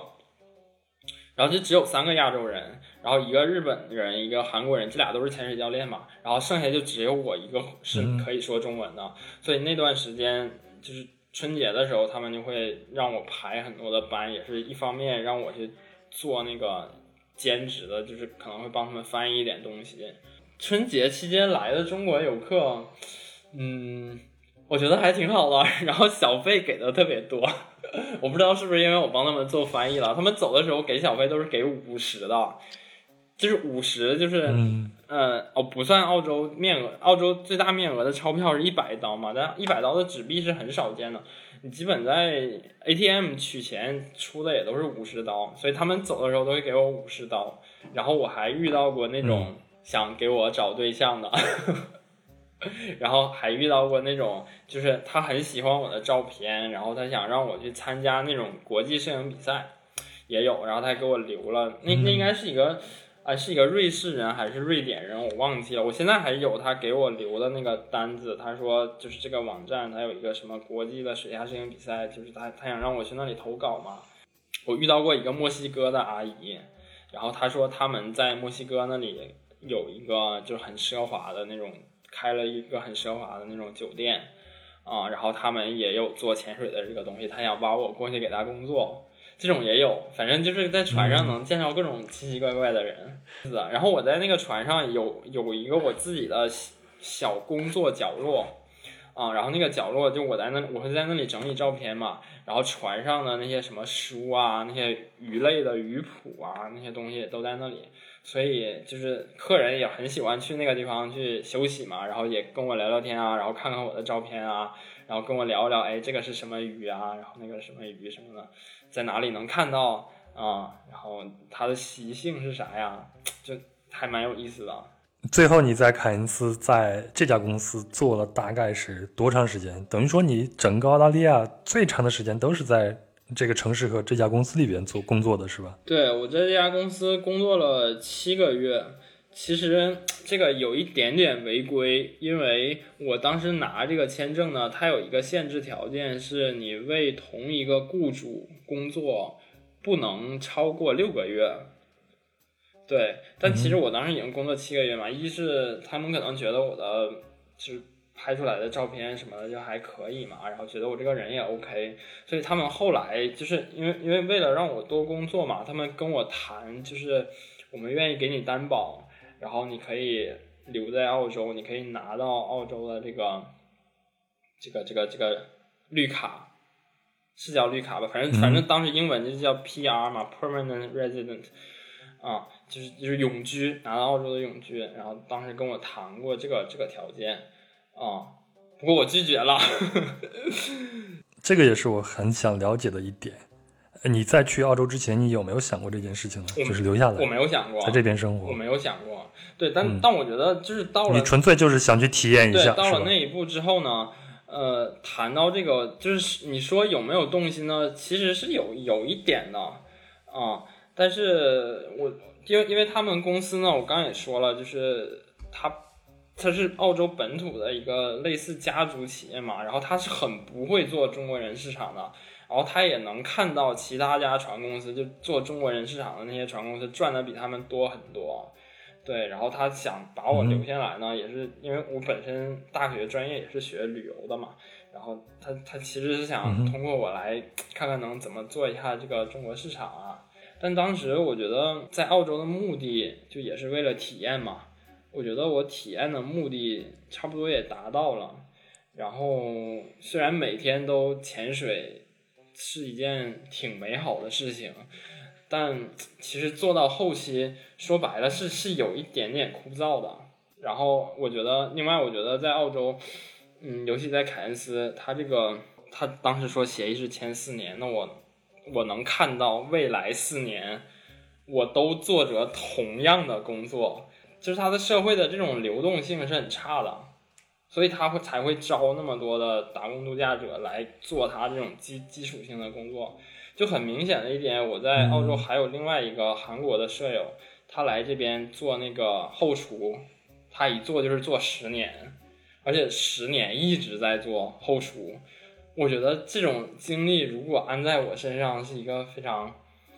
致命的事情，我觉得我是完全不能接受的。我是热爱潜水，对吧？那你如果说就是我不是一直在这里潜，就比比如说。嗯，我过一阵子我去，比如说我去西澳再工作一段时间，然后我去其他的潜点再工作一段时间，我可能还能接受。但你如果一直让我在大堡礁同一个公司同样的就七八个潜点，这样每天每天这样工作四年，我想一想，好像自己也是挺难接受的。然后另外作为一个中国人，对吧？我觉得我我还是挺爱国的。然后我也我毕竟家庭啊什么的也都在国内，你在国外体验过了，就是你该回去的时候还是要回去的。然后另外一点呢，就是呃，就也会遇到一些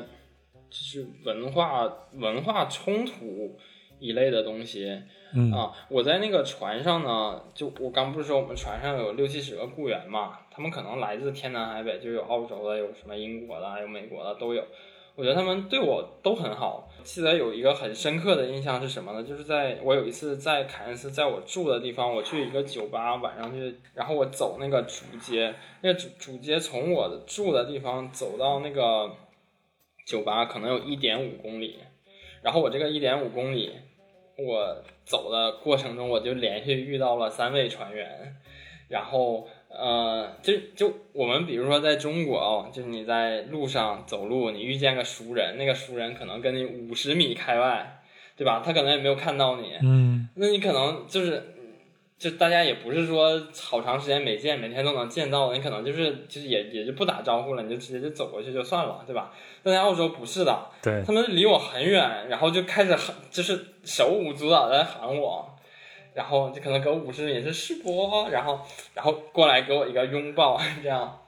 对，就我刚开始就觉得还挺好的，就这种这种人际关系啊，大家都都很 open，然后也也也不会什么的，然后对我都特别热情，然后每天上班都是打他们打招呼都是拥抱的，你知道吗？就每天拥抱拥抱拥抱，对，然后但是就是呃待了时间比较长之后呢，我确实觉得就是跟呃。这些船员之间，就我们比较难能有有一些稍微深度一点的话题啊，就是理解你你明白吧？就包括他们有的时候，你知道船员嘛，他们就就个性都很开放的，然后有时候在家里就会开一些 party，也会让我去。我去过几次之后，我发现我也比较难能融入他们那种。就什么喝酒啊，然后然后跳舞啊，这种我也比较难能融入到这个氛围。对，就在在这种氛围里面待久了，虽然他们对你很好，老板对我也很好，但是就是慢慢的会有一种孤独感。那你是什么时候决定回国的？这个决定对你来说会很难做吗？还有一个点我很好奇啊，就是回来以后你在国内重新工作，不同的风格和节奏。那你会怎么去面对他呢？我决定回国是在我拒绝了前一个雇雇主提出的这个担保的这个呃邀请之后，就意味着我如果不接受这个担保，我就按照法律规定，我这个签证就没有办法给他继续工作了，所以我当时那个工作就算结束了嘛。嗯，当时工作结束之后呢，我其实又换了另外一家，因为我当时在凯恩斯做这种水下摄影的这个工种还是比较稀缺的。然后当时另外几家也都让我去试工，但我试了一两家之后，我发现就是我已经没有精力跟心情去做这种工作了。然后加上那段时间，嗯，跟国内的同学也有聊一些。话题就包括个人的规划啊什么的，然后我发现就在我离开的这段时间呢，国内的发展还是特别快的，所以自己反而就会有一种焦虑，就因为自己以后很肯定还是要回国的嘛，就担心回国之后，嗯，就怕适应不了国内的这种节奏跟工作强度，所以当时做了个决定，就是那就。先回国看一下，缓一段时间喽。其实当时我从呃，当时刚开通凯恩斯回广州的这个直飞航班，南航的。然后我当时就买了个双程机票。我当时本来想的是回国之后，嗯，看一下国内的这个环境啊，然后也调整一下自己的心情状态，然后再回到凯恩斯。因为我在我觉得我在澳洲的 work。就是工作的部分已经结束了，我就想继续开始我的 holiday 部分，因为那这期节目前面也说了，我是想就每个去澳洲的人都有一个环澳的梦想嘛。我想我再回去之后，我可能买一个二手车，然后我开着车自己就去环澳了。但后来就是阴差阳错，就是在国内待下来之后，就当时还是挺焦虑的。就后来也没有回程澳洲，就直接作废了后半程的机票，然后一直到现在也一直没有回澳洲。然后我就找了澳洲那边的朋友，把我那边的潜水装备啊、那些什么衣服啊，反正那边的物资都处理了，能捐的捐，能卖的卖，能带回来的就托人带回来了。嗯，后来我就没有回来。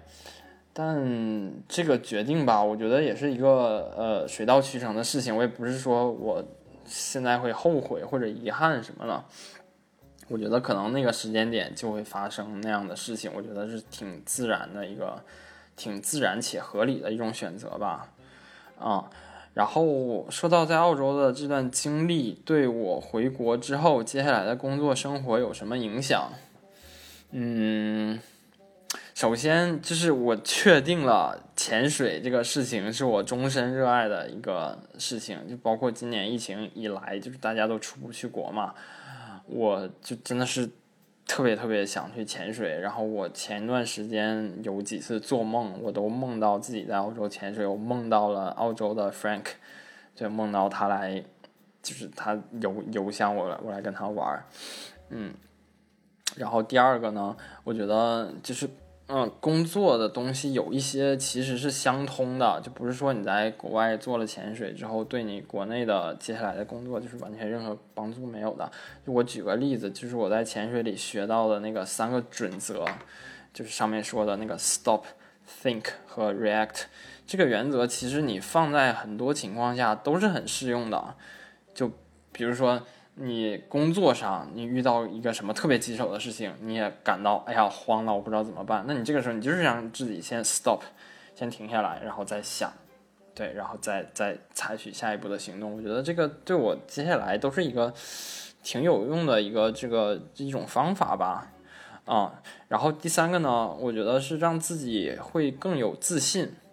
因为在。出国，包括在间隔年之前，我看到那些什么，无论是环游世界的那种旅行达人啊、大牛啊，哇，我觉得这些人都太厉害了。然后，当自己真正走上这条路之后呢，就包括我在澳洲工作过的这么多经历，我觉得我自己也是有能力去完成很多事情的。就我觉得我我自己的自信心。上会有一个很大的提升，我觉得我是值得有更好的东西，而且我有可是有能力通过自己的努力去达到、去实现这个这个目的的。就是前面说的可能都是比较正向的，然后第四点，我觉得回来之后，嗯，我确实有一段时间是比较焦虑的，因为在你你知道在外面那种旅行的。那种生活跟回国之后这种高强度、高压力啊，然后就每个月要面对 KPI、面对指标的这种，真的差别还是蛮大的。所以有一段时间我也挺焦虑的，而且会导致失眠。嗯，包括现在，就是我已经回国，就是有两年半的时间了，我可能阶段性的还会有，就是有那种感觉到焦虑的事情。但后来就是通过这段时间，我。就是我觉得我虽然没有办法克服焦虑，但我大概能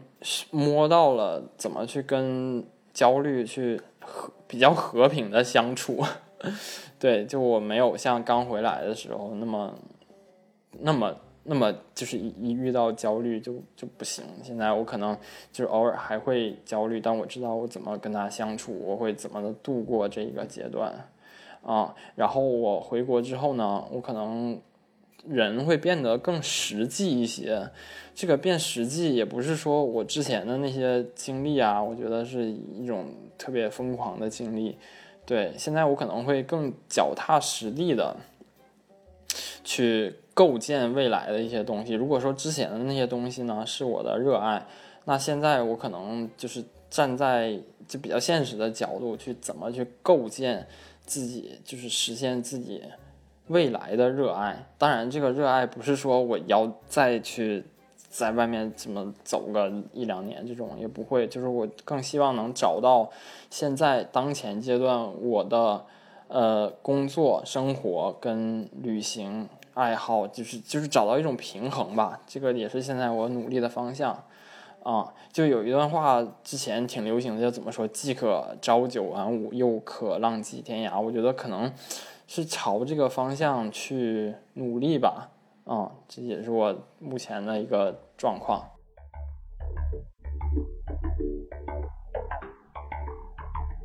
好了，以上就是本期的全部内容了。我不知道您的收获是什么，反正我啊，很惭愧。虽然虚长世博几岁，但从他的故事里呢，最让我佩服的是他的坚定。我感觉啊，他对自己要做什么，做这件事，我想得到什么，有什么目标，又有什么底线，认识的很清楚。而且他也坚定不移地走下去，这也是我要向他学习的地方。此外呢，世博最后所说的，从一段长旅行回来以后，就是回到现实生活中后，要学会跟焦虑和平共处，我也深有体会。过日子嘛，鸡毛蒜皮啊，家长里短啊，不时出现的焦虑啊，这才是生活的本来面目，谁也躲不过。那还不如好好跟他相处。一句话，该怎么着就怎么着，别难为自己了。好了，非常感谢世博的分享，也感谢您的陪伴和聆听。如果您喜欢本期的节目，不妨转发给身边的朋友。也非常希望您能够在留言区给我评论和建议，也非常希望您能够在留言区给我评论和建议。如果您使用苹果播客，请给壮游者打个五星。如果您想加入壮游者听众群，别忘了这里可有一群有意思的人神游世界啊！请您添加微信幺三四三六九二。九九五二，他会将你拉进群。最后，请关注公众号“壮游者”，本期所有的细节图文都将在相关文章里面呈现。配合节目收听收看，体验会更不一般。好了，这期就到这里了，祝您万事如意，我们下期见。